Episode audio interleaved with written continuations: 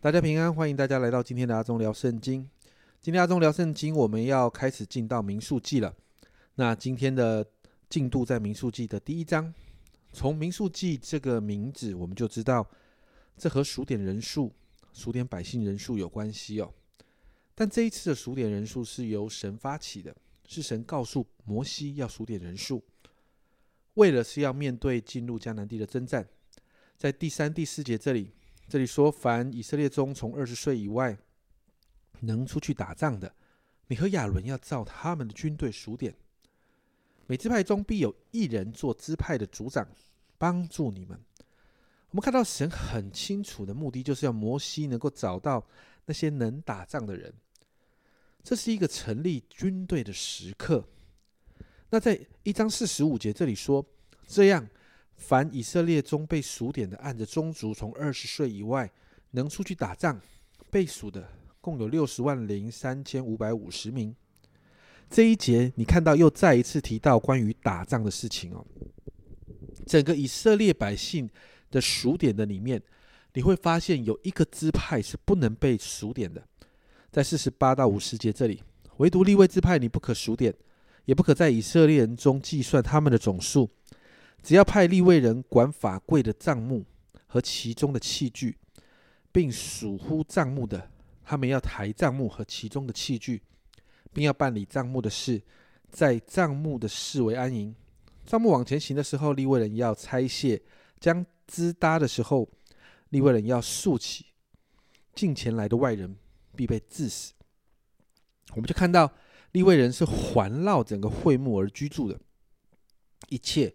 都以耶和华神为中心，并且分隔开来整个十二支派，而他们的居住的地点也有规定，他们负责会幕里面所有的事物。神在这里特别隔出一段来提到立位人。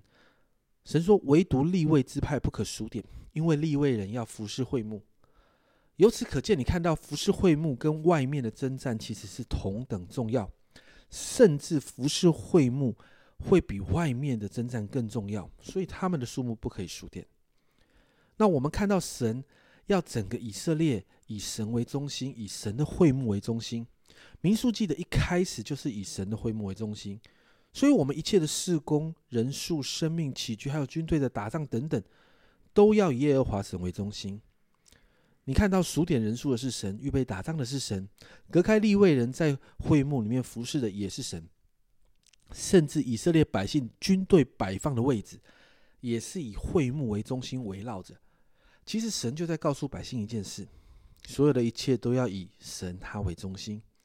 甚至整个军队还需要选出像立位人一样特别这样子呃支派立位支派这样的一群人，特别来服侍神。以色列百姓以神的同在为中心来生活。那我们也在这个榜样这样的一个。呃，学习的里面，我们常常要来思考，究竟我们的生命、我们的生活、我们所定的一切计划，是以什么为中心呢？是否是以神为中心呢？求圣灵光照我们，让我们很清楚知道我们到底为什么忙碌，到底是以什么为我们的中心？是我们的自我享受？是你自己的家庭、你的丈夫、你的儿女，还是你自己呢？因此，今天我们来祷告。我们求圣灵来帮助我们做自我的醒思，求神光照我们有什么地方需要调整的。